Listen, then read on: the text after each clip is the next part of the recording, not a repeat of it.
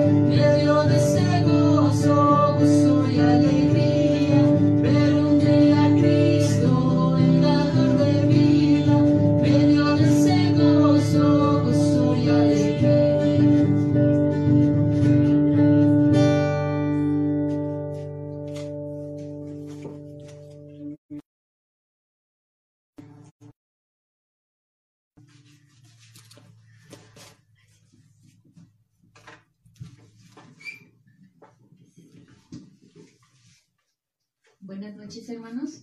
Pues bueno, hoy como muchos ya lo saben, estamos de manteles largos. Este, la comunidad cumple 11 años al servicio de, de nuestro Padre.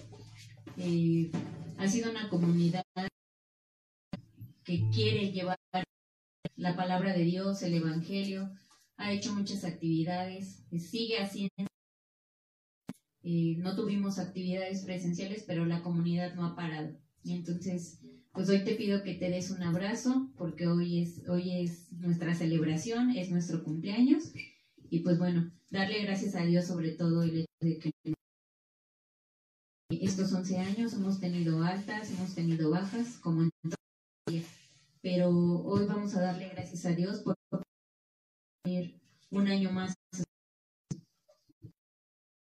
El tema de hoy para mí es una bendición. Este se llama Las virtudes teologales en tiempos de pandemia. Donde anotar y, sobre todo tu Biblia a un lado para que lo podamos hacer. Bueno, eh, ahorita en estos tiempos, eh, sobre todo hemos tenido pues un cambio de rutina, tener pues nuestros horarios fijos, levantarnos a tal hora, trabajar, este regresábamos pues a la hora que ya teníamos planeada. El chiste es que ya teníamos cada cosa que íbamos a hacer y horarios, ¿no? Eh, algunos no dejaron de trabajar, su mismo trabajo pues eh, les permitió seguir yendo a trabajar, otros sí tuvimos que estar ya en casa y pues fue complicado, ¿no? Pero el hecho de que cerrado las parroquias, de que eh, ya no estemos ahí de manera presencial, se abrió una iglesia en cada casa. ¿Por qué? Porque nos hizo ponernos a, orar, a estar más al pendiente de, de, las personas que a lo mejor estaban enfermas. La pandemia, personas cercanas, este, nuestros propios familiares o incluso nosotros mismos. Entonces, eh, la iglesia no ha parado y, ahorita eh, el tema que yo te voy a compartir habla sobre las virtudes. Y estas virtudes principalmente eh, son aquellas que tenemos que trabajar todo el tiempo, pero sobre todo en este momento es una gran oportunidad. una virtud se conoce como la habitual y firme a hacer el bien. O sea, es decir, eh, una virtud no solamente se hace un día y después dos meses,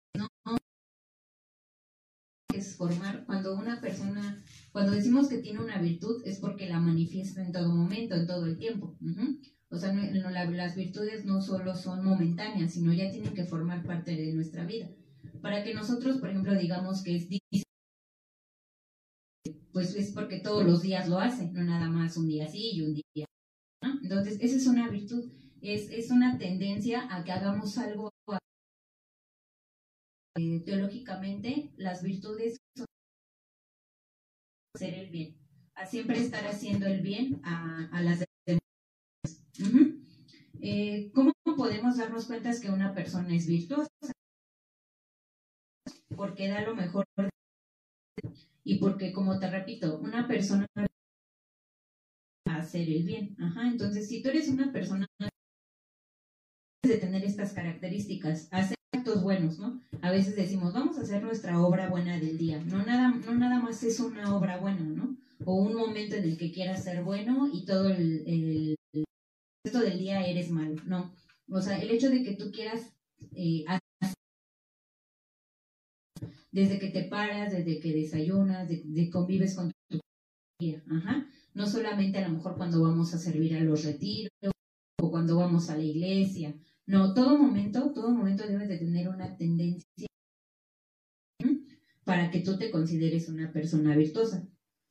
Hablando de las virtudes de la iglesia, Ajá, son siete virtudes, se dividen en virtudes cardinales y en virtudes teologales. Te voy a hacer mención de las virtudes cardinales. Es la prudencia, la, la fortaleza y la templanza. Se conoce como virtudes pero las, las virtudes que nosotros vamos a abordar teologales, que es la fe, la esperanza y el amor. Ajá. Esas tres virtudes teologales son las virtudes este, que deben de regir la vida del cristiano católico. Ajá. Si nosotros decimos ser católicos, debemos de tener, o es nuestra obligación, es nuestro deber, tener esas tres virtudes testimonio. Ajá, no solamente podemos decir que este, soy virtuoso y que soy cristiano, pero si no, pues entonces estamos muy lejos. Eh, bueno, eh, estas virtudes las vas a encontrar en el Catecismo de la Iglesia Católica, en el artículo en el numeral del 1803 al 1845. Ahí vas a encontrar eh, la descripción de estas tres este, virtudes teologales que yo te estoy mencionando. Eh, una virtud o las virtudes teologales eh, sabemos que son infundidas por Dios en nuestro bautizo. O sea, eh, tú ya las tienes, ajá. Desde el momento que las hubiera depositado en ti, ajá. Tienes fe, esperanza y caridad. Solamente que de ti depende trabajarlas, este, agrandarlas, para que tú puedas eh, considerarte un, hombre de fe, una mujer de fe, una mujer que tiene esperanza y que tiene amor. es una semilla que Dios depositó en nosotros eh, y que depende de nosotros hacer nuestro hacerlas crecer.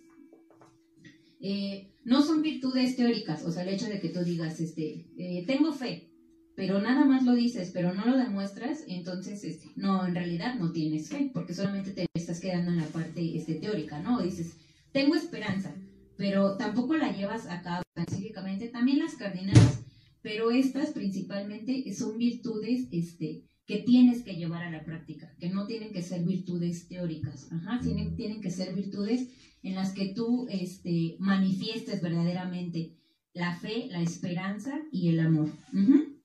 Eh, vamos a empezar con la primera, que es la virtud de la fe. Eh, para nosotros, bueno, nosotros sabemos que la fe es un don de Dios, Ajá, y que en esta fe somos capaces de reconocer a Dios y tenemos la, la certeza de lo que no se ve, ¿no? Muchas veces a veces decimos, tenemos fe, pero decimos, si no, este, hasta no ver, no creer, ¿no? Comúnmente escuchamos ese dicho en la calle o con nuestros hermanos, pero entonces realmente no tenemos fe, porque la fe es la certeza de aquello que no se ve. Esto lo vamos a ver en la Biblia, porque viene aquí, no nada más te lo estoy mencionando por mencionar. Te voy a pedir que abras tu Biblia en Hebreos 11, capítulo 11, versículo 1. Hebreos 11, capítulo, perdón, Hebreos capítulo 11, versículo 1. Mis hermanos que están acompañándome en la prédica, les voy a pedir que me apoyen con la lectura, en lo que también tú la encuentras y puedas este, hacer tus anotaciones. Hebreos 11, ¿verdad? Ajá, Hebreos 11, 1.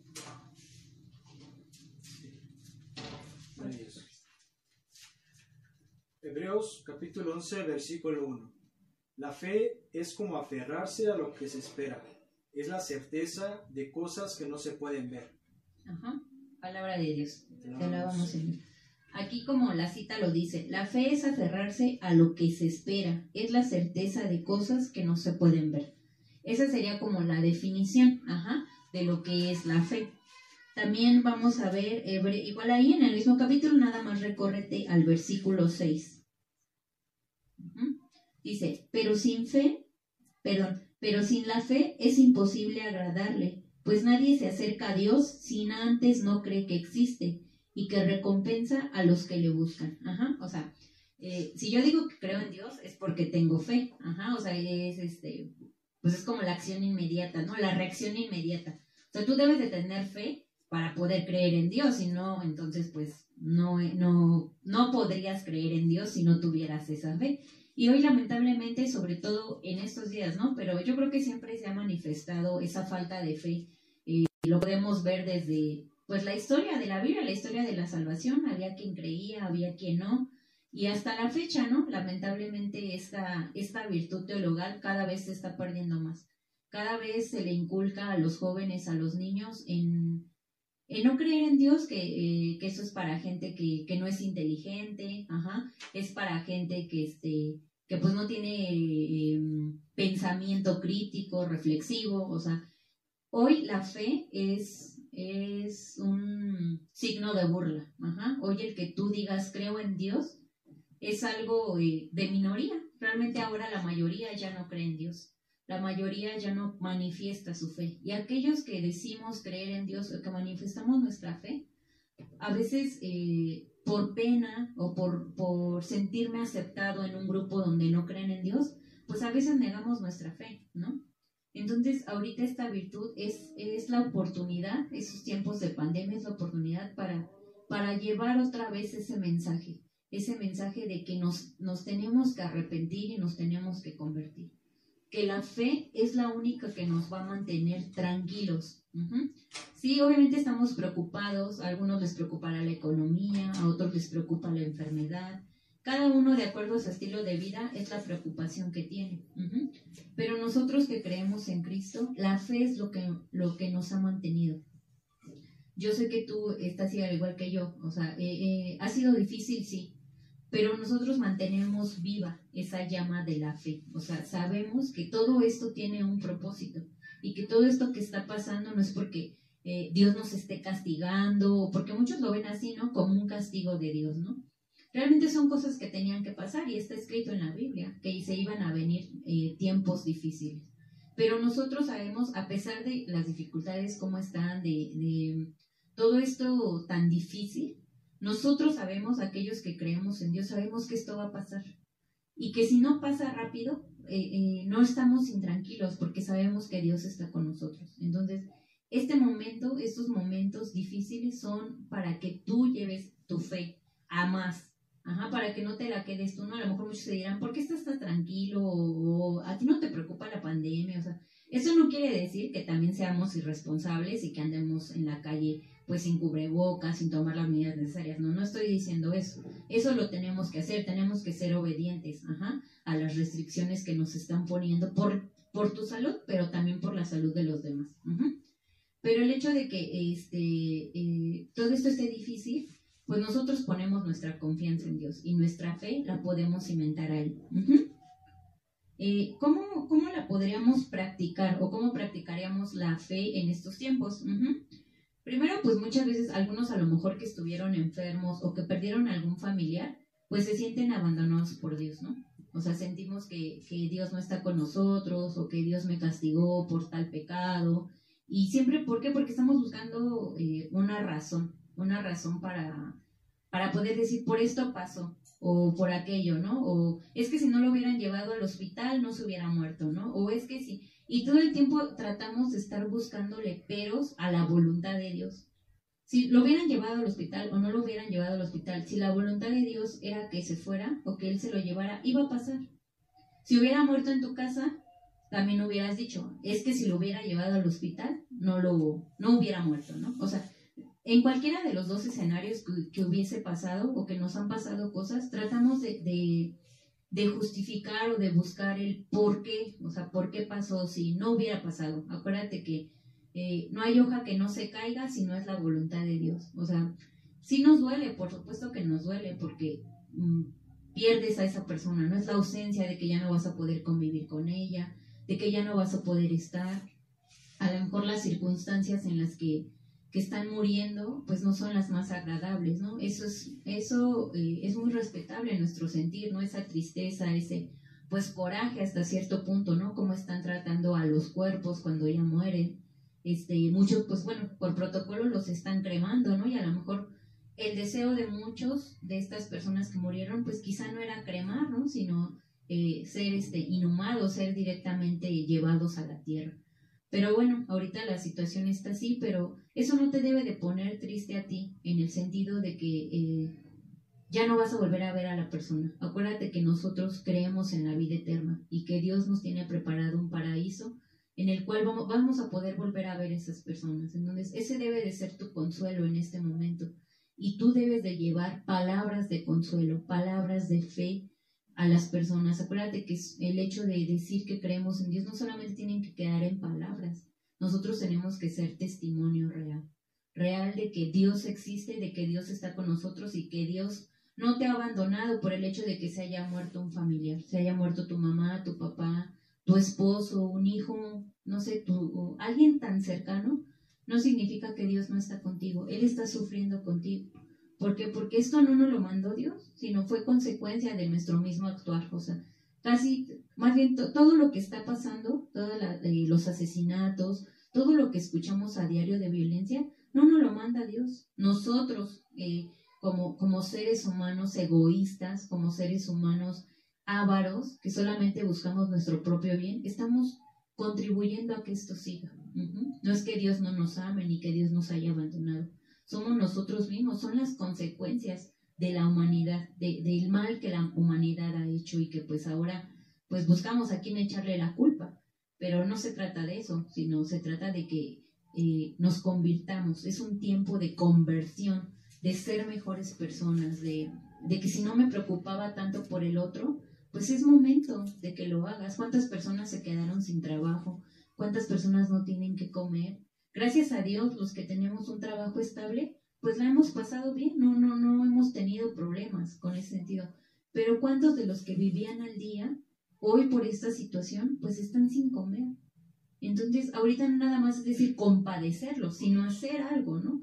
Yo, por ejemplo, pues he visto aquí cerca de mi casa, y en el crucero se pone la gente con sus letreros, ¿no? Diciendo que no tiene trabajo, este, que pues requieren de comer, ¿no? Y a lo mejor sería bien padre verlos y, ah, mira, están pidiendo de comer, pero no hacer nada, no estaría, pues, muy bien que digamos, ¿verdad? Sino es actuar, ¿no? Ah, ok, están pidiendo, pues bueno, vengo, que tengo de despensa que les pueda compartir, porque pues bueno, yo gracias a Dios a lo mejor la otra quincena la voy a poder volver a comprar, pero ellos no.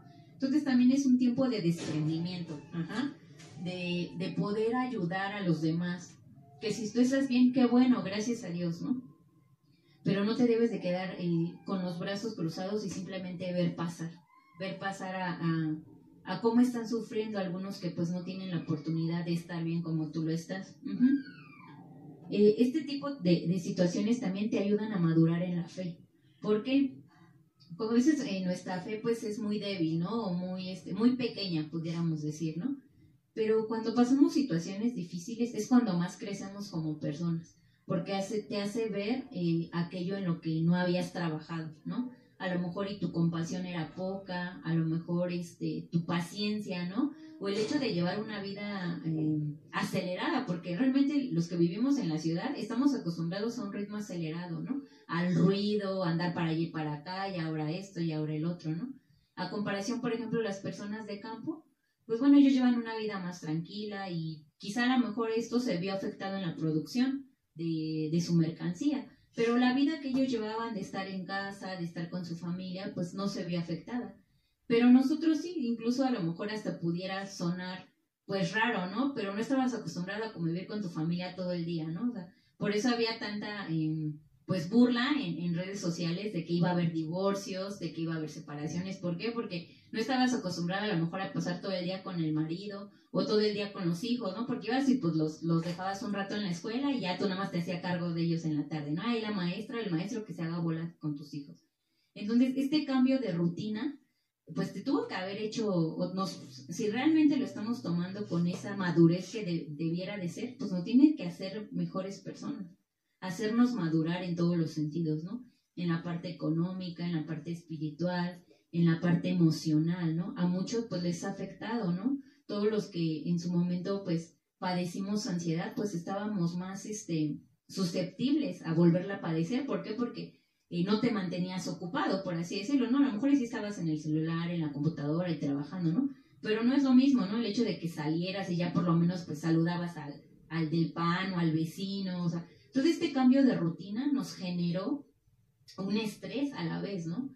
Pero pues tenemos que aprender a vivir así también, o sea, no sabemos cómo se vengan las cosas de manera diferente y muchos ya ruegan porque volvamos a regresar a la normalidad, pero ¿de qué nos va a servir regresar a la normalidad si vamos a seguir siendo los mismos seres humanos miserables?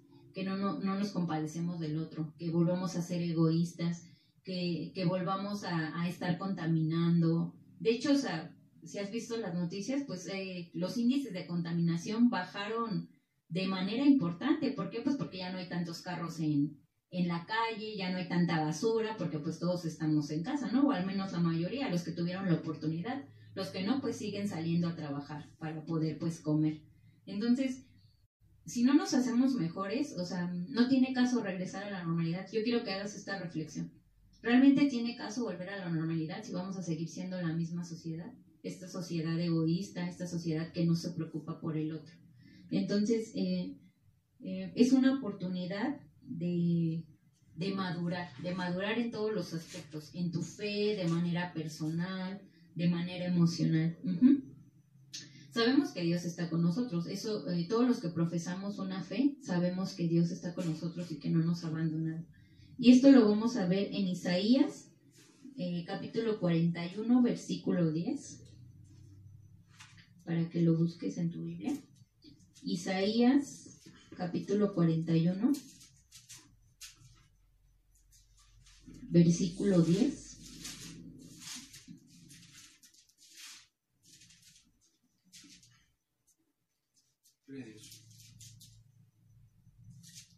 Capítulo es el capítulo 41, versículo 10.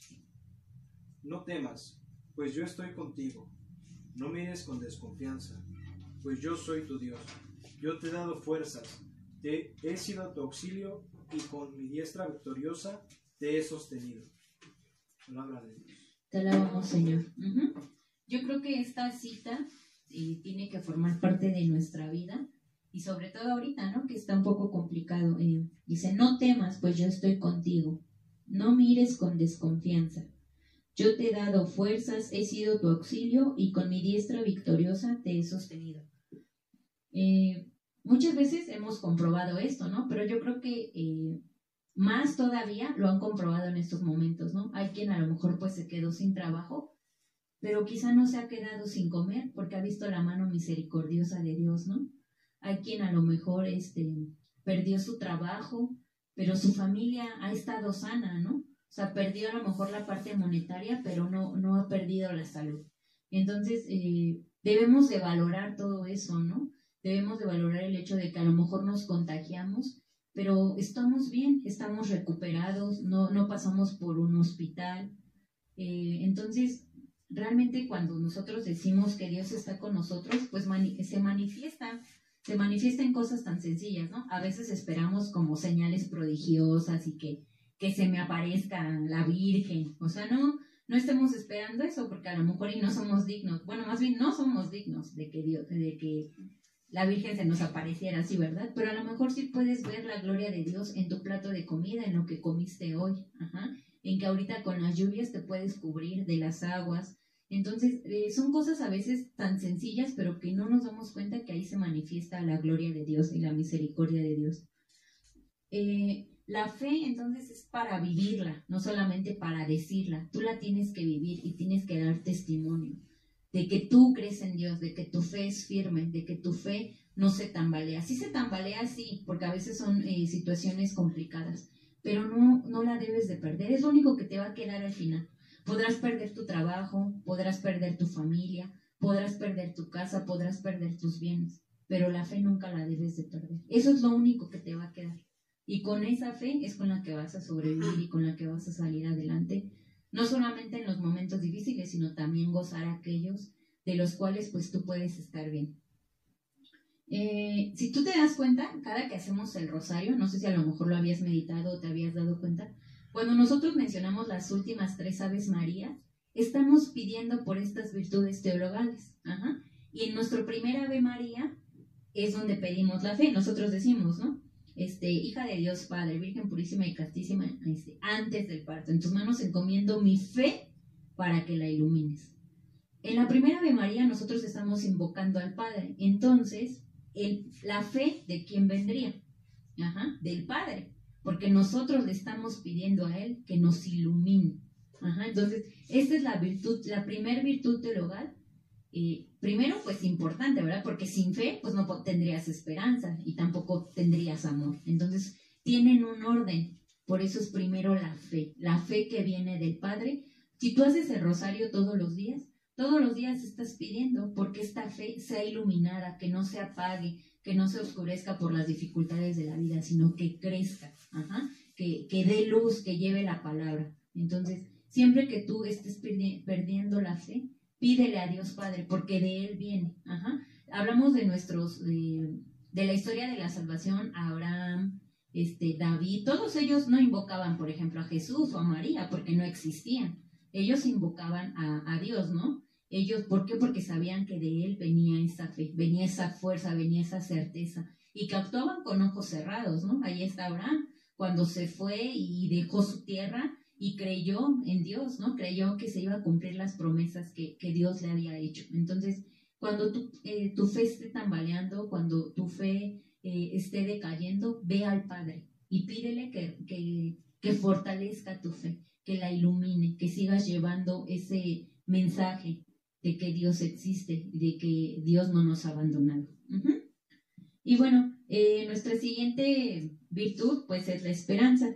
La esperanza, esta palabra viene del latín pes, que significa esperar. La misma palabra nos lo dice, ¿no? Cuando eh, comúnmente decimos la esperanza muere al último. ¿Por qué? Porque siempre estamos esperando a que suceda algo. Pero esta virtud no, eh, no es así como te la estoy diciendo, de que esperemos. Sí esperamos, pero no es a que pasen cosas buenas, a que este, sigamos creyendo en Dios, no, no. O sea, aquí la fe, la virtud teologal, de la esperanza, perdón, se refiere a esa esperanza que los católicos tenemos en que Cristo va a regresar. Ajá, de que va a haber una segunda venida y de que Él va a restaurar todo lo que está pasando, de que vamos a tener una, una vida después de la muerte. Ahí radica la esperanza, esta virtud teologal, en la espera del reino de Dios, de que hay un reino en el cual nosotros, eh, pues si tenemos los méritos o hacemos los méritos necesarios, pues vamos a, poder, este, pues gozar de, la gloria de Dios, ¿no? Y si te das cuenta, como te digo, ¿no? Cuando nosotros pedimos fe, se la pedimos al Padre, ¿no? Y esta Ave María así lo dice. Si nosotros nos vamos a la segunda Ave María, decimos, ¿no? Madre de Dios Hijo, Virgen purísima y castísima, en el parto, en tus manos encomiendo mi esperanza para que la alientes. Entonces, eh, después de la fe viene la esperanza. ¿Quién nos da la esperanza? Pues Cristo Jesús. Por eso es que Dios lo mandó a, renovar, a darnos, eh, a darnos salvación, a permitirnos, eh, después de su muerte, nosotros hoy tenemos la esperanza de que vamos a poder gozar del reino de Dios si creemos, obviamente, ¿verdad? Si, si nosotros luchamos, hacemos los méritos necesarios también para poder estar, pero por eso cuando se muere alguien, sí, por supuesto que nos duele, sí es innegable el dolor, que ese duelo de sentir la ausencia de la persona, pero tú debes de tener esa esperanza, no debes de perder esa esperanza de que esta persona ya goza de la presencia de Cristo. Porque Él a eso vino. O sea, si Él hubiera venido solamente a morir y ya, pues nuestra fe sería vana. Pero Él vino a morir por nosotros y a darnos una segunda oportunidad de salvación. Entonces, esa debe de ser, eh, em, esta virtud debe de estar trabajada en este sentido, de que tú no pierdas la esperanza, que tú no pierdas esta confianza en Cristo de que vas a tener una vida eh, después de la muerte, una vida donde no va a haber dolor, donde no va a haber estos temores, todo esto que estamos viviendo. Entonces, en eso radica principalmente esta, esta virtud. Y nos dice que la esperanza es un estado de fe y de ánimo. Es esperar confiado en Dios. Es una confianza en Dios. La esperanza también lo podemos decir que es un sinónimo de confianza. Ajá, cuando tú confías en Dios, cuando las cosas se ponen difíciles, em, hay quien pierde la esperanza, ¿no? O quien dice, a lo mejor, sobre todo ahorita, ¿no? dicen, ya lo intubaron, ¿no? A, a, mi, a mi familiar, o sea, y decimos, no, ya, o sea, de ahí no va a salir, de ahí ya se murió, o sea, y empezamos, nuestra mente empieza con cosas negativas, ¿no? No, es que todos los que intuban se mueren, ¿no? O sea, ya, nosotros nos adelantamos a Dios, ¿no? Recuerda que Dios tiene la última palabra. Y si, ese, si en ese momento todavía no es tiempo de que la persona se vaya, va a vivir y va a salir adelante y, va a volver a respirar por sí misma, ya no va a necesitar el ventilador, ¿no? Entonces es esta confianza de que Dios va a actuar, de que sí, eh, eh, están las cosas difíciles, pero que nunca nos ha abandonado, ¿no? Y muchos de nosotros lo hemos experimentado en estos momentos y, y lo hemos visto en todas nuestras intenciones que ponemos en el rosario, también hemos recibido muchos agradecimientos de personas que se han sanado, que, han salido adelante, que se han levantado. Entonces, son momentos de poder llevar también un mensaje de esperanza, aquel que te diga que su familiar está muy grave, eh, no sé, que a lo mejor tiene un problema muy difícil, ¿no? Eh, es llevar este mensaje de que confíe en Dios, de que Dios va a hacer lo mejor para esa persona. A veces, muchas veces, eh, no mm, pasan las cosas que no esperamos, ¿no? O sea, nosotros decimos, bueno, yo quiero que la persona se sane, ¿no? Y pido por eso y vamos a pedir por eso. Pero si la voluntad de Dios es otra, nosotros no podemos contra la voluntad de Dios. Es algo que tenemos que respetar y que tenemos que aceptar sobre todo, ¿no? Es difícil, sí, sí es difícil. Pero debes de tener esta, esta certeza de que Dios tiene un plan perfecto y de que Dios por algo lo decidió. Entonces solo pedirle la, la fuerza, la fortaleza para poder sobrellevar. Y como te digo, tener esta plena confianza de que Dios está contigo y de que no te va a abandonar. Y que si sus planes son diferentes a los tuyos, Él tiene un propósito. Y quizá en este momento no lo entiendas, pero más adelante lo vas a entender del por qué Dios eh, nos está permitiendo esto, pero sobre todo, ¿no? No perder la esperanza. Entonces, eh, vamos a ver, es porque también es una virtud que viene en la Biblia, no solamente, porque muchas veces nos dicen, es que los católicos dicen cosas que no vienen en la Biblia, no, eso no es cierto, no te dejes engañar. Eh, vamos a ir a Romanos 12, 12. Romanos 12, 12, para que tú la, la busques.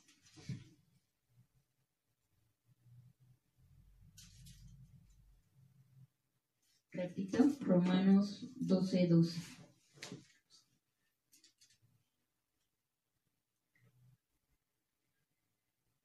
¿Nos puedes ayudar, por favor?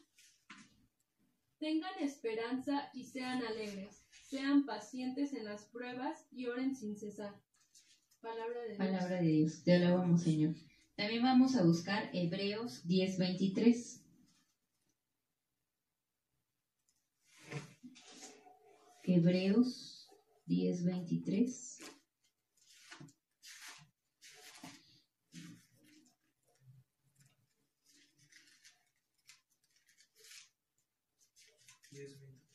Sí, Hebreos 10:23. Ujú. Sigamos profesando nuestra esperanza sin que nada nos pueda conmover, ya que es digno de confianza aquel que se comprometió. Palabra de Dios. Te la damos, Señor. Dice, sigamos profesando nuestra esperanza, sin que nada nos pueda conmover, ya que es digno de confianza aquel que se comprometió. Si Dios ya te hizo una promesa, tú debes de esperar en que así va a suceder. Eh, somos em, muy dados, los seres humanos somos dados que queremos las cosas rápido, que queremos que ya todo se solucione y que, y que no pasemos por más dificultades, o sea, así somos, ¿no?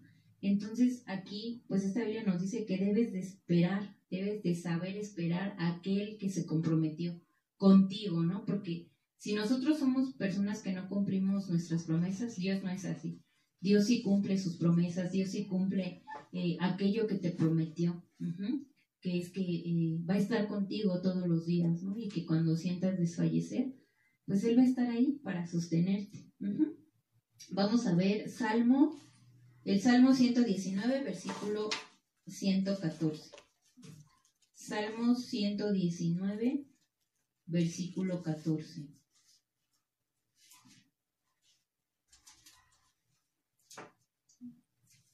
Salmos 119, perdón, versículo 114. Versículo 114. Ajá. Dice, tú eres mi refugio y mi escudo. He puesto tu palabra, he puesto en tu palabra mi esperanza. Palabra de Dios. Ujú, Te alabamos, Señor. Entonces aquí decimos que, que nosotros hemos puesto nuestra esperanza en Dios, ajá, en su palabra, en que sabemos que Él va a estar con nosotros. Vamos a ver también Romanos 8. Romanos 8. Este versículo del 24 al 27. Romanos 8. Romanos 8, versículo del 24 al 27. Pues por la esperanza habremos sido salvados. De lo que se ve no se tiene de lo que se ve no se tiene esperanza. En efecto, ¿quién espera lo que ya se ve? Pero si esperamos lo que no vemos, lo esperamos en virtud de la paciencia. Asimismo, viene el Espíritu en ayuda de nuestra debilidad, porque no sabemos que debemos pedir según nuestra necesidad, pero el Espíritu intercede por nosotros con gemidos sin palabras. 28. Pero el que, el que escudriña los corazones sabe cuál es el deseo del Espíritu 27. y que en armonía con Dios intercede por los santos. Palabra de Dios. Te alabamos. Te alabamos, Señor. Ujú. eh, por ejemplo, regresate tantito al 24 y dice, ¿no? Estamos salvados, pero todo es esperanza. ¿Quieres ver lo que esperas? Ya no sería esperar. Porque ¿quién espera lo que ya tiene a la vista? Esperemos pues sin ver y lo tendremos, si nos mantenemos firmes. O sea, cuando tú ya obtienes las cosas, ya no tienes esperanza, por así decirlo. Este, pues yo quiero que, que mi familiar, ¿no? Este, se sane. Entonces, todo el tiempo estás orando por eso, estás ofreciendo sacrificio, estás ayunando, ajá. Eh, pero si tú supieras que esa persona se va a sanar, a lo mejor no lo harías, ajá. Entonces, por eso es que eh, Dios no nos responde a lo mejor de manera inmediata. ¿Por qué? Porque quizá es el medio por el cual Él nos está permitiendo tener un acercamiento más a Él, ¿no? Tener ese, esa, esa esperanza de que Él no te va a abandonar y que las cosas se van a dar a su tiempo, no al tuyo, ¿no? Entonces, esta parte de que si tú ya quieres ver lo que esperas, entonces no tienes esperanza, no estás esperando a que Dios actúe en su tiempo tú quieres las cosas ya. Entonces, de eso también se alimenta la esperanza, de saber esperar cuando Dios te quiera dar una respuesta, no de que las cosas pasen cuando tú ya quieras, ¿no? De, forma inmediata. Entonces, em, esta virtud teologal, eh, confiamos nuevamente en alcanzar la vida eterna. O sea, en eso lo podemos resumir, ¿no? De que tenemos esa esperanza de que un día vamos a tener vida eterna. Eh, la esperanza siempre nos va a dar ánimo y constancia. Vivir la esperanza en la promesa de que Cristo está contigo. Entonces, cuando tú sientas desesperanza, cuando tú ya no, ya no tengas ese ánimo de, continuar, pídele a Cristo que Él sea el que venga y que aliente esa esperanza, ¿no? Porque así lo pedimos, ¿no? Y también lo pedimos en el rosario, ¿no? Cuando le decimos a, a nuestra Madre Santísima que aliente que aliente esa esperanza, porque a veces sentimos que ya no podemos más, sentimos que, que esta situación nos está sobrepasando, no estábamos preparados para poder este, llevar a cabo toda esta situación, ¿no? O sea, muchos nos agarró desprevenidos, como te repito, el hecho de que estuviéramos encerrados, este, o sea, en vez de que lo, lo, viéramos como una bendición el poder convivir a tu familia, hay quien lo vio como una maldición, ¿no? Como un castigo, ¿no? De que estar todo el día con mi familia, de estar conviviendo con ellos, o sea, eh, siempre vemos lo malo, siempre no, no, vemos aquello bueno que nos puede dejar esta situación, ¿no? Eh, muchos niños lo van a recordar a lo mejor no como la contingencia o como la pandemia, ¿no? Como el COVID-19, sino porque pasaron mucho tiempo con sus padres, ¿no? Porque a lo mejor muchos ni comían juntos, ni desayunaban juntos, y ahora esta situación les permitió hacer eso. Entonces, eh, no, no te quedes solamente en ver lo malo, en qué has perdido, sino en qué has ganado. O sea, a pesar de que las cosas están difíciles, tú qué has aprendido como ser humano, como católico, como mamá, como papá, el rol que juegues en la sociedad, debes de rescatar eso. Dios, ¿qué te ha permitido ver que no veías? Dios que te ha permitido conocer que no conocías. Entonces, ¿son tiempos difíciles? Sí, sí, son tiempos difíciles. Pero si tú trabajas estas dos virtudes, pues ya prácticamente estás del otro lado, ¿verdad? Y finalmente, pues tenemos nuestra fe, perdón, nuestra última virtud teologal, que es el amor y que también la podemos entrar como caridad, ¿no? podemos decir que son sinónimos. Esta virtud teologal que es, dice, consiste en amar a Dios sobre todas las cosas y al prójimo. Jesús lo dejó como un mandamiento nuevo. Lo vamos a ver en Juan 13, versículo 34 y 35.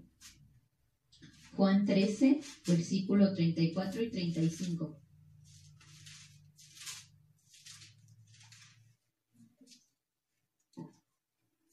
Te repito, Juan 13, 34, 35. Dice, les doy un mandamiento nuevo, que se amen los unos a los otros. Ustedes deben amarse unos a otros como yo los he amado. En esto reconocerán todos que son mis discípulos, en que se aman unos a otros. Entonces, pues no nos la dejó fácil, ¿verdad? O sea, porque eh, nos dice, les dejo un mandamiento nuevo. O sea, un mandamiento que es algo que tenemos que llevar a cabo. Ajá, es una orden. No es algo de, no dice, si quieres, ama. a los otros como a ti. No, no, no dice si quieres, nos lo está mandando, nos lo está pidiendo. Y ahorita en estos tiempos difíciles, el, amor es lo que nos puede sostener. Eh, si, si, bien cada virtud tiene sus propias características, si tú te das cuenta van como relacionadas. O sea, tú no puedes tener fe si no tienes amor. Tú no tienes, eh, tú no puedes tener esperanza si no tienes fe. Ajá. O sea, las tres dependen, dependen a su vez una de cada una. No, no podemos hablar de amor eh, de manera sola, de manera independiente. O sea, las tres, las tres virtudes se tienen que llevar a cabo en conjunto. Ajá. Eh, vamos a ver Romanos 13, versículo del 8 al 10. Aquí vamos a encontrar el resumen de qué es el amor, de qué es esta virtud teologal a la que estamos llamados. Eh, Romanos 13, 8, 10.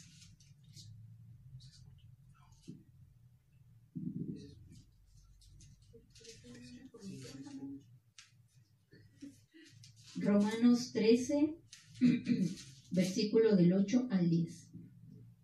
No tengan duda alguna con nadie, fuera del amor mutuo que se debe, pues el que ama a su prójimo ya ha cumplido con la ley. Pues los mandamientos, pues los mandamientos no, no cometas adulterio, no mates, no robes, no tengas envidia y todos los demás se resumen en estas palabras. Amarás a tu prójimo como a ti mismo. El amor no hace nada malo al prójimo. El amor, el amor pues es la ley perfecta. Palabra de Dios. Te alabamos, Señor. También vamos a buscar Primera de Corintios 13, del 4 al 13. Lo voy a leer y dice, aquí, si tú no practicas nada de esto, entonces quiere decir que no amas. Vamos a ver qué nos dice. Eh, primera de Corintios, capítulo 13, versículo del 4 al 13. Dice, el amor es paciente y muestra comprensión. Si tú dices que amas, pero no eres paciente y no comprendes, entonces no amas. Ajá, esa es la primera. A ver, vamos a ver cuántos cumples esto. El amor no tiene celos, no aparenta ni se infla. O sea que si tú celas a tu pareja, entonces tampoco lo amas. Ajá. Dice, no actúa con bajeza, ni busca su propio interés, no se deja llevar por la ira y olvida lo malo. Ajá. Entonces, si tú buscas, sobre todo a lo mejor ahorita vamos a hablar un poquito del de, amor en pareja, pero también podemos hablarlo del amor en familia. Cuando tú dices que amas, pero buscas tu propio interés, es decir, tu propio beneficio, mientras yo esté bien, los demás no me importan. Si nosotros hacemos eso, entonces realmente no estamos amando porque estoy buscando mi propio bien. Ajá, no me quiero desprender de mí mismo para poder ayudar al otro. Ajá. Cuando dice también, no se deja llevar por la ira. Bueno, yo creo que ahí ya muchos, pues, no, no amamos porque nos enojamos súper rápido, queremos desquitarnos, queremos, este, pues si me la hizo, ahora me la paga, ahora va la mía. Entonces, eh, realmente, pues entonces no estamos llevando a cabo el amor. Y olvida lo malo. En, esto radica también esta parte del perdón. Cuando nos hicieron algo y, tú realmente ya perdonaste, lo, lo, tuviste que haber olvidado. Ajá. ¿Por qué? No solamente porque em, dices que haberlo perdonado, haberla perdonado, pero si tú mantienes ese resentimiento, va a llegar un momento en el que ya no vas a poder amar. ¿Por qué? Porque está tan guardado, estás tan resentido que no permites que el amor nuevamente fluya en ti y que tú puedas amar a los demás. Dice, versículo 6, no se alegra de lo injusto, sino que se goza en la verdad. Perdura a pesar de todo, lo cree todo, lo espera todo y lo soporta todo. El amor nunca pasará. Las profecías perderán su razón de ser. Callarán las lenguas y ya no servirá el saber más elevado porque este saber queda muy imperfecto y muestra profecías también son algo muy limitado. Y cuando llegue lo perfecto, lo que es limitado desaparecerá. Cuando era niño, hablaba como niño, pensaba y razonaba como niño. Pero cuando me hice hombre, dejé de lado las cosas de niño. Así también es el momento presente. Así también en el momento presente vemos las cosas como en un espejo, confusamente pero entonces las veremos cara a cara. Ahora conozco en parte, pero entonces conoceré como soy conocido. Ahora pues son válidas la fe, la esperanza y el amor. Las tres, pero la mayor de estas es el amor. Aquí, si te das cuenta, nos están mencionando las tres virtudes. Fe, esperanza y amor. Pero aquí mismo dice, pero la mayor de ellas es el amor. Si nosotros tenemos fe, si nosotros tenemos esperanza, está bien. Pero si no tenemos amor, o sea, realmente entonces no, no estamos llevando una vida en Cristo, una vida como Él nos está pidiendo. Él nos dejó este mandamiento de amarnos unos a los otros. ¿Es difícil? Sí, sí es difícil, ¿no? Y también tenemos que cambiar esta concepción de amor romántica que tenemos, ¿no? Eh, eh, el amor va más allá, va más allá de no solamente eh, sentirme bien con la persona, de pasarla bien, de amar a mis hijos, de amar, o sea, el amor en todos sus sentidos, ¿no? Incluso de este amor a Dios, ¿no? Decimos amar a Dios, pero nuestros actos dicen todo lo contrario. Decimos amar a Dios, pero soy grosera con las personas que me encuentro en la calle, con mis vecinos, este, con mi propia familia, ¿no? Y por eso es que a veces muchos de nuestros familiares, muchas de las personas que nos conocen, cuando tú los quieres invitar a conocer a Dios, pues te dicen, ¿no? Para ser como tú, pues mejor no. ¿Por qué? Porque entonces quiere decir que nuestro testimonio no está siendo real, no está, no está mostrando verdaderos cambios, ¿no? Que a lo mejor somos de una manera en donde me ven, pero donde no me ven, pues me, me convierto en otra persona, ¿no? Y entonces realmente ahí es donde radica esta parte de, de, no dar ese testimonio de amor, ¿no? Y esta, esta virtud también la pedimos en el rosario, ¿no? Cuando decimos, este, esposa del Espíritu Santo. Ajá. Virgen purísima y castísima, después del parto. En tus manos encomendamos mi caridad para que la inflames. Ajá. Eh, cuando, entonces, cuando no tengamos amor, ¿a quién se lo tenemos que pedir? Al Espíritu Santo. Ajá. Eh, siempre debemos de tener esa, esa certeza de que Dios nos ama. A lo mejor te están pasando cosas difíciles, sí. ¿Quiénes somos para que no nos lo pasen? Pero eso no significa que Dios ya dejó de amarte. Eso no significa que Dios ya no está contigo. Sino al contrario, Él está contigo y te, está, te va a ayudar a poder sobresalir con todas estas cosas. Eh, hoy precisamente que la comunidad está cumpliendo un aniversario más, ese es el nombre que lleva la comunidad, comunidad del Espíritu Santo. Por lo tanto, nuestra comunidad, nuestra virtud que debemos de trabajar, que la comunidad trabaje y que como servidores debemos de trabajar, es el amor. Porque el amor es, eh, viene del Espíritu Santo. El Espíritu Santo es el amor del Padre y del Hijo y que se conjuntan en uno solo. Por eso es que la comunidad intenta llevar eh, mensajes, mensajes de amor. Em, muchos consideramos a la comunidad con nuestra familia, porque ahí se preocuparon por ti, porque ahí encontraste eh, hermanos, hijos, mamá, papá, que a lo mejor pues no los tenías, ¿no? O que sí los tenías, pero eh, no se comportaban o, no, o no, no te protegían como ellos, ¿no? Cuando sabemos que alguien está enfermo de la comunidad, la mayoría te manda mensaje y te pregunta cómo estás y se preocupa por ti. O sea, la comunidad ha sido una familia maravillosa. En mi caso me ha bendecido mucho. Para la gloria de Dios, pues yo llegué en el segundo aniversario, o sea que ya tengo nueve años en la comunidad. Y para mí ha sido una bendición, o sea, es un cambio de estilo de vida.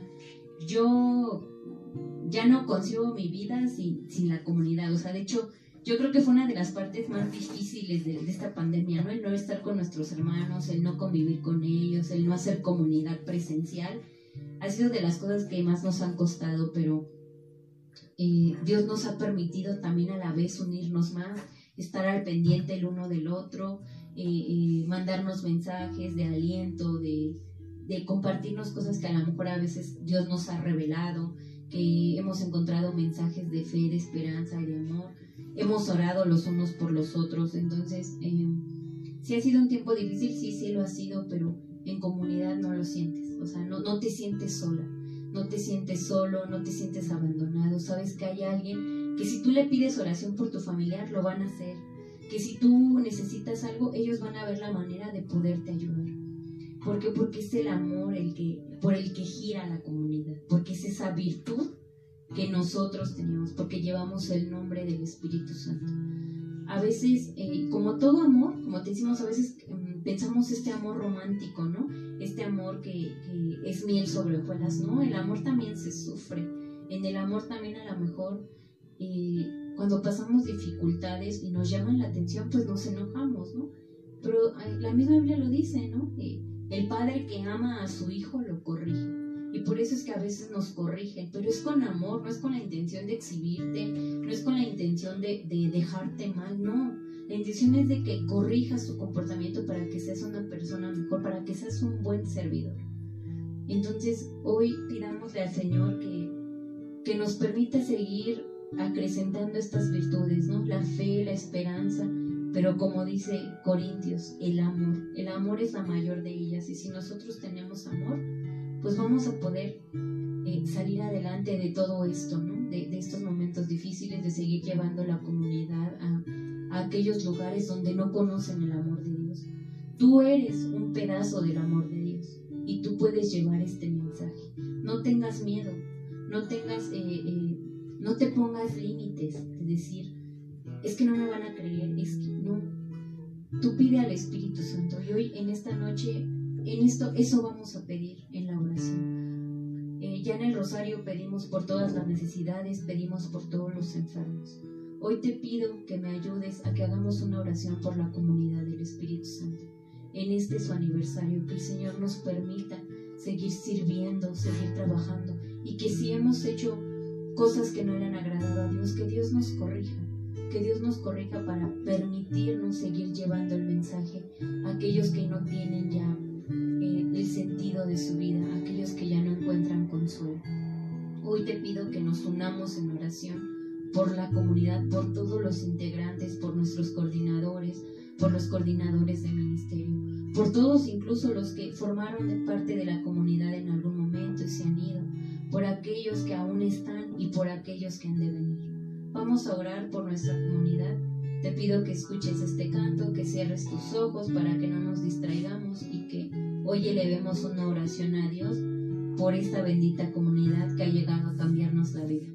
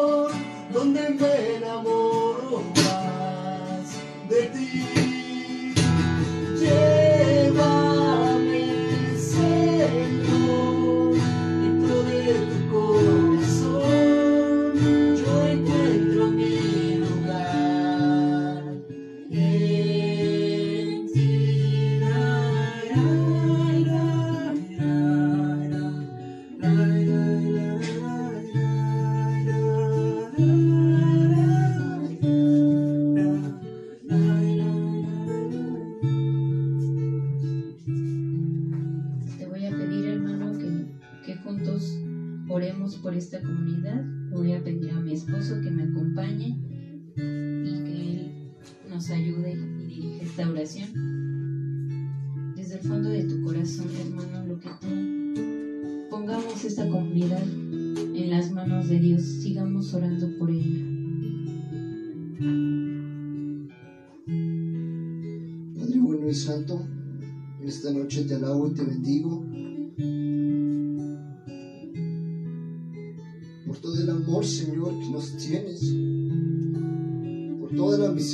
y el amor que tienes, Señor, por cada uno de nosotros. Te quiero dar gracias, Padre. Te doy gracias por 11 años, Señor, en los que tú nos has mantenido firmes y presentes en tus manos, Padre. Esta noche, Señor, mi corazón se quebranta ante ti y se alegra también.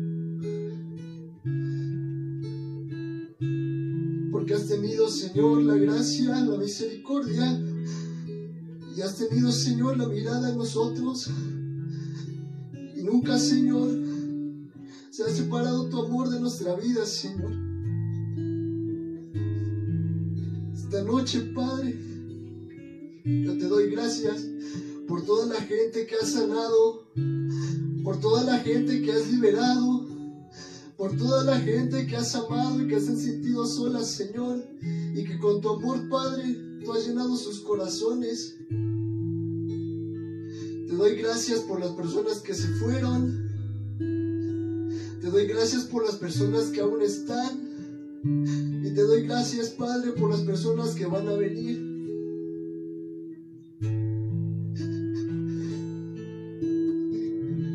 Tanto amor, Señor, que nuestra mente no puede entender.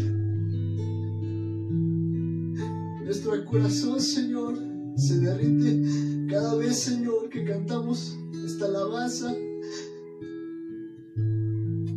Tú nos encontraste, Señor. Nos hallaste, Padre, cuando estábamos perdidos. Nos has mirado con ojos de misericordia. Nos dices, Señor, como el Padre al Hijo pródigo. Él estaba perdido, pero lo hemos encontrado. Estaba muerto, pero vive. Y matemos el cordero gordo para hacer fiesta. Y hoy, Señor, estamos de fiesta ante ti. Gracias por tu grande amor, Señor, por tu grande misericordia. Gracias por Mauricio, Señor, por el llamado que le hiciste. Gracias por Alejandra, Padre, que ha sido una pastora entre nosotros, Señor. Y gracias por los hermanos, Señor, que aún sostienen a la comunidad. Lloro, Señor, porque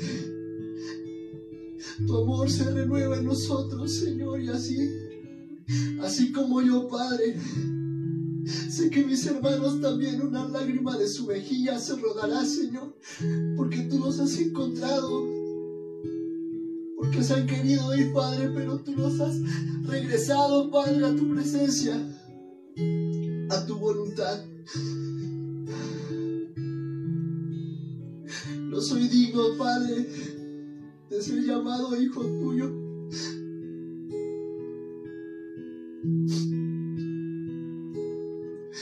Me encontraste, Señor, cuando comía de la comida de los cerdos, Señor. Tú nos encontraste, Señor, cuando comíamos entre los cerdos.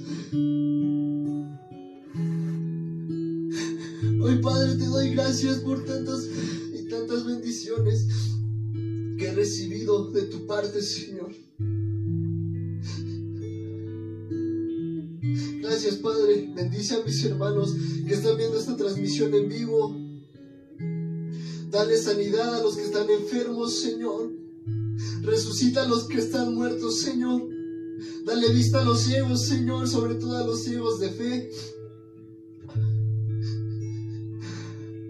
Levanta a los paralíticos, Señor.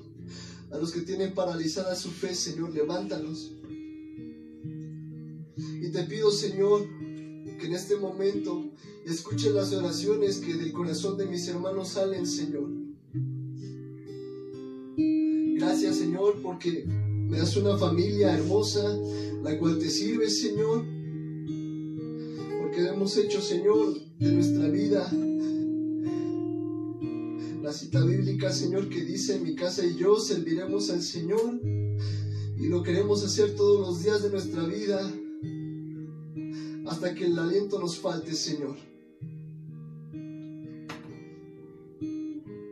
Te pido, Señor, en este momento que tu Espíritu Santo renueve, Señor, renueve la promesa que te hicimos en algún momento cuando tú nos encontraste y te dijimos, sí, Señor, te vamos a seguir, te vamos a servir, Señor. Renueva, Señor, con tu Espíritu Santo esa promesa, Señor, que te hicimos. Llévanos al desierto, amado de nosotros. Llévanos al desierto, amado nuestro. Y vuélvenos a seducir. Vuélvenos a, tomar. Vuélvenos a llenar de tu Espíritu Santo. Vuélvenos a amar con ese amor incondicional. Yo no sé, Señor, lo que viste en mí. Pero aún así, Señor, aún así es hecho poco, Señor, pero lo he hecho con el corazón no para mi gloria, sino para gloria tuya, Señor. Porque yo no quiero que me vean a ti, Señor, sino que te vean a ti, Padre. Porque lo que hacemos, Señor, lo que yo te platico en secreto, Señor, tú lo manifiestas en público, Padre, y por eso yo te doy gracias, Padre. Bendice a Regina, bendice a Alejandra y bendice a Mauricio, Señor. Esa familia que son una cabeza, Señor, para la comunidad. Dales la fuerza de tu Espíritu Santo, Señor.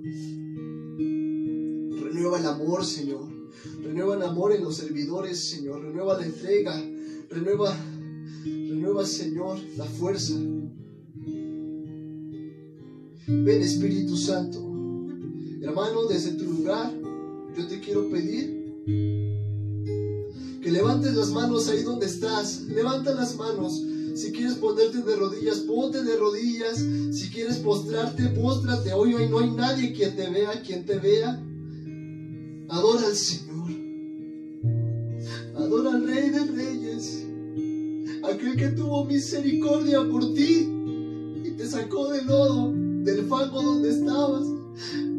Adóralo, que no nos ha abandonado. Su amor aún permanece y permanecerá para siempre. Escucha esta alabanza, hermano, y adora al Señor.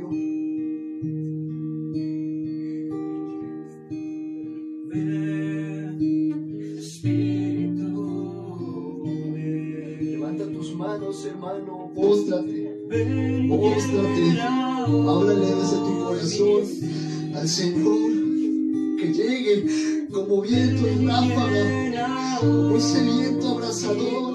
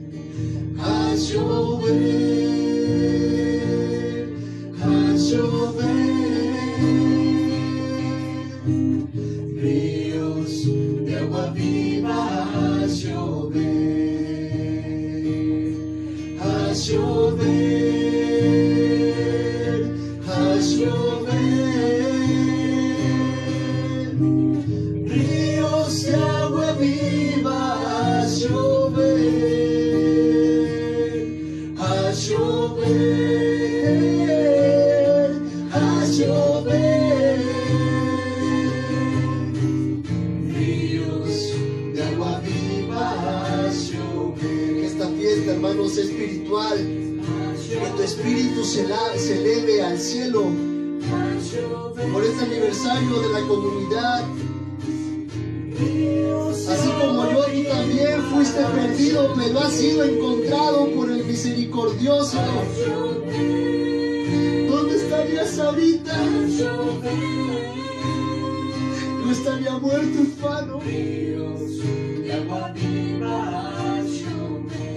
Ven Espíritu Santo en el nombre de Jesús. Derrama Espíritu Santo tus dones, tus carismas, misericordia y el perdón, Señor.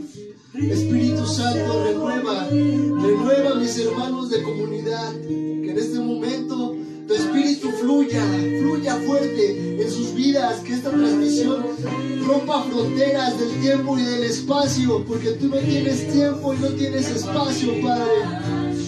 En tus manos está el tiempo y el espacio y el lugar, Señor.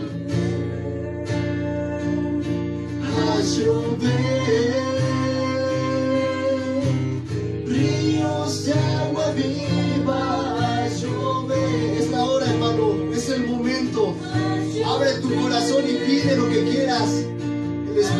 Como todos los años, como todos los años, va a llegar.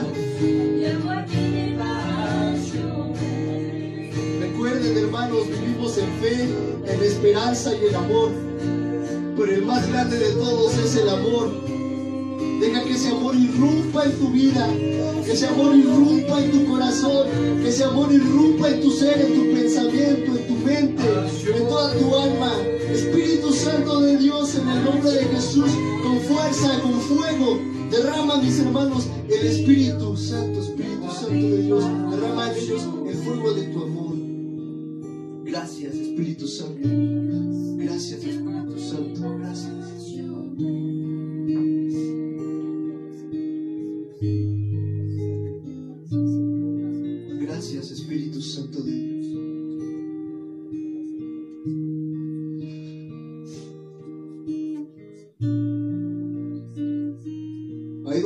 hermano, abre tus ojos.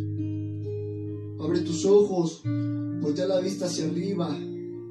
Allá arriba donde está Dios, donde habita, donde está su morada.